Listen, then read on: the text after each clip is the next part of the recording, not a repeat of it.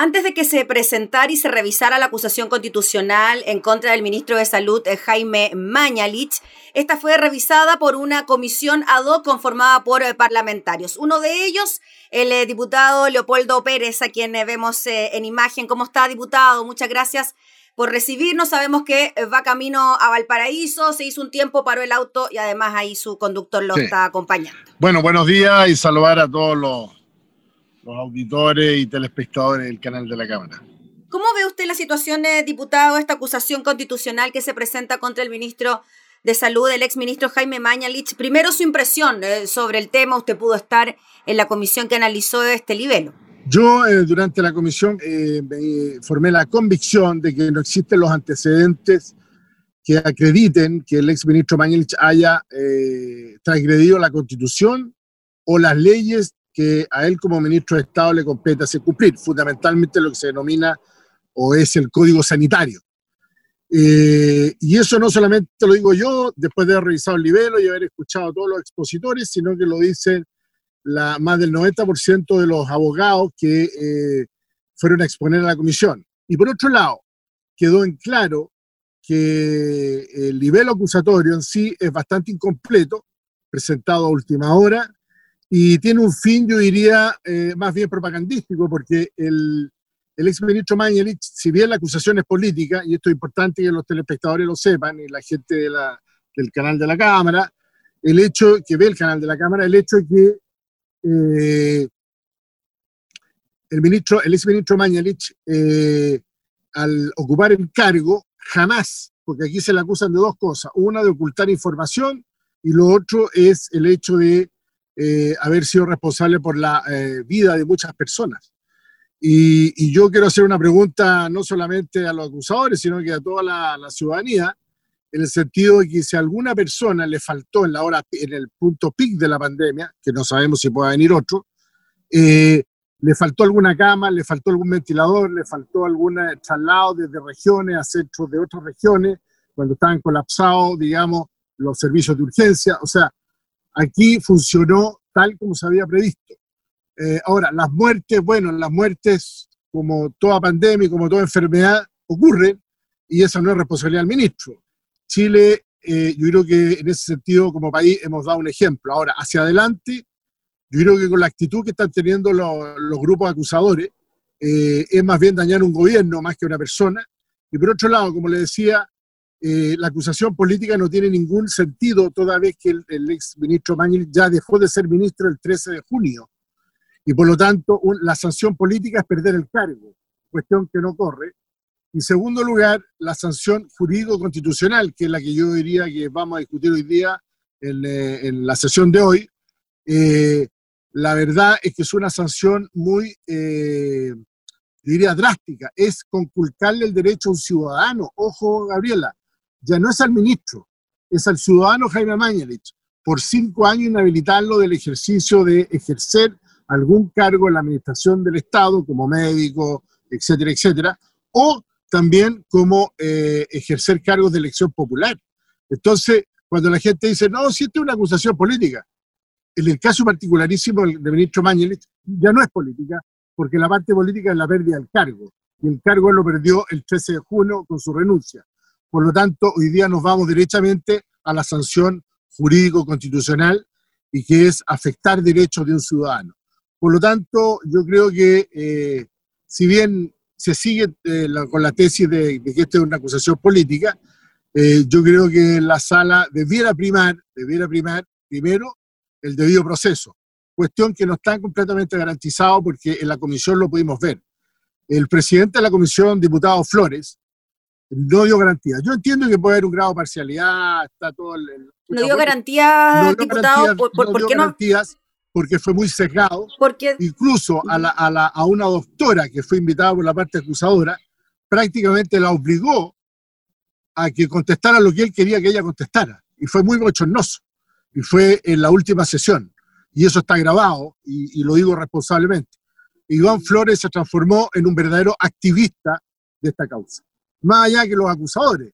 Y por lo tanto, yo creo que hay cuestiones del debido proceso que hoy día van a salir a la luz en la discusión y espero que el resto de los colegas parlamentarios y parlamentarias puedan votar en conciencia. Aquí no está en juego eh, el cargo del ministro, aquí se está dañando a un gobierno, se está dañando a toda una institución de salud, a los miles y miles de trabajadores eh, de la salud, tanto privada como pública, eh, que han participado y que siguen participando, y nadie nos garantiza lo que va a venir, ese es otro tema. Diputado, le quería preguntar por estas declaraciones que han ido apareciendo de exfuncionarios del Ministerio de Salud, del sector de epidemiología precisamente, y que hablan de solicitudes de cambio en el número, el conteo de las personas fallecidas, principalmente incluso en el número de contagiados. ¿Qué le parecen a usted ese tipo de situaciones? Mire, la verdad que eso no lo vio la comisión porque no está en el nivel y aparecieron el, el último día de que sesionamos como comisión. Por lo tanto, yo puedo dar una opinión eh, no como miembro de la comisión, porque eso no se discutió ni se vio ni era parte del nivel. Yo creo que fue una maniobra, eh, porque no olvidemos que dentro de, lo, de las declaraciones de esa funcionaria o exfuncionaria, eh, aparece el hermano de una de las diputadas acusadoras. Yo creo que la fiscalía, que es la que está llevando esa causa que usted me está diciendo, va a tener mucho trabajo en ver, porque aquí hay una verdadera operación.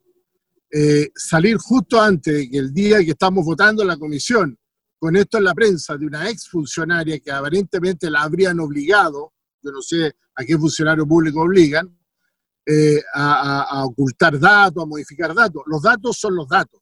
Y fueron muchos especialistas, de, de epidemiólogos, etcétera, de ambas partes, a explicarlo.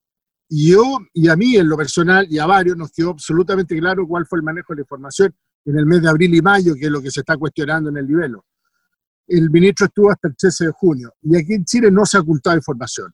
Yo, eh, quisiera pedirle a toda la gente que viera eh, el resto de los reportes de los países miembros de la OMS, donde Argentina, Argentina va a reportar una vez al año, ojo, ojo Gabriela, una vez al año el recuento de los enfermos y fallecidos de COVID. Y allá no hay comisión acusadora, nadie ha hecho escándalo, y en Chile hacen escándalo porque lo damos diario. ¿Mm? Quizás, diputado, hubo errores en la entrega de datos o en la metodología que se utilizó. Como todas las cosas, yo creo que lo que pasó acá hay acierto y desacierto. El ministro Mañelich lo que planteó en los primeros meses era tener información diaria. El DEIS y el EpiVigilia, que son los dos sistemas que tenía el Ministerio de Salud, no estaban funcionando y menos las bases de datos estaban con el registro civil. Usted comprenderá que en Chile, de acuerdo a la ley, el único que certifica el fallecimiento y la causa es el médico que eh, en el certificado de función es llevado al registro civil y ese lo registra, valga la redundancia, y es la cifra, es la fuente oficial. Y EpiVigilia es un, es un mecanismo en que eh, es una metodología que empezó a aplicarse en el 2018, pero no dio el ancho por la cantidad de información que se estaba generando y los médicos, propios médicos decían, o atendemos a los pacientes o nos dedicamos a llenar estos 199 campos de información que nos pide una vez que las bases de, información, el registro civil, Epivigilia y el DEIS, el Departamento de Epidemiología, que entrega información semanal, no diaria, se lograron compatibilizar en lo que estamos conociendo hoy día, con los errores de hoy día, que se han, modificado. Entonces el ministro, ¿qué es lo que hizo? Para tener rapidez, registro civil regional, seremi regionales, para poder informar en ese minuto, abril y mayo, los datos de las personas día a día, y no esperar a que se consolide la información después de una semana o dos semanas, porque ahí sí que se habría prestado para decir, oye, aquí falta información eh, directa. Y la forma directa fue un elemento complementario, hasta que las bases de datos no se pudieron unir.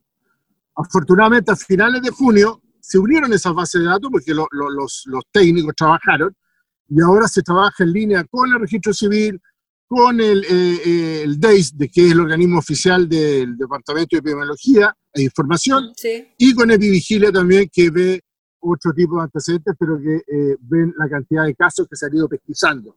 Recuerde que hoy día en Chile a nadie le faltó cama, hoy día en Chile se le hace el PCR a todo el mundo que lo solicite, hay una capacidad más de 3 millones y medio, 4 millones de PCR, y se busca la trazabilidad a todo el mundo y seguimos buscando y siguen apareciendo. Y a lo mejor en dos, tres semanas más van a decir, oiga, hubo un error de conteo y no son 12.000 o 13.000 muertos, son 15.000 o sabe, eran 10.000.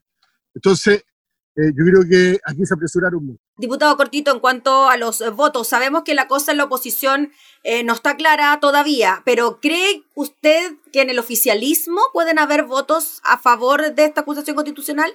cree que vamos a pasar después de la cuestión previa en esta discusión? Yo creo que debiera, o sea, por lo que anunció la democracia cristiana, que es bastante insólito, porque el jefe de bancada en, la prensa de hoy dice que él no encuentra que existan antecedentes para determinar que el, ex exministro Manich haya faltado a la Constitución y las leyes, cuestión que nosotros en la comisión estamos convencidos y por algo se rechazó. Y eh, eh, yo creo que aquí el juego es más bien, eh, yo diría, de provocar un daño político al gobierno más que acusar o no acusar al ministro Mangelich. Y, y, ya estamos acostumbrados, esta es la séptima acusación, hoy día se sortea en unos minutos más eh, la comisión que tendrá que ver la eh, valga la redundancia, el nivel acusatorio del ministro Pérez, digamos, del Interior, y, quizás cuántos otros ministros más vendrán. O sea, esto es deporte nacional, se está eh, dañando la institución eh, y la capacidad fiscalizadora de la Cámara de Diputados. Esto ya es show, digamos, es parte del show, lamentablemente. Ya pues, diputado. Le agradecemos por el contacto, que esté muy bien, que tenga una buena jornada. Igualmente, Gabriela, gracias. Gracias. Hasta luego. El diputado Leopoldo Pérez de Renovación Nacional, eh, quien integró la comisión que analizó la acusación eh, contra el ex ministro de Salud, eh, Jaime Mañalich.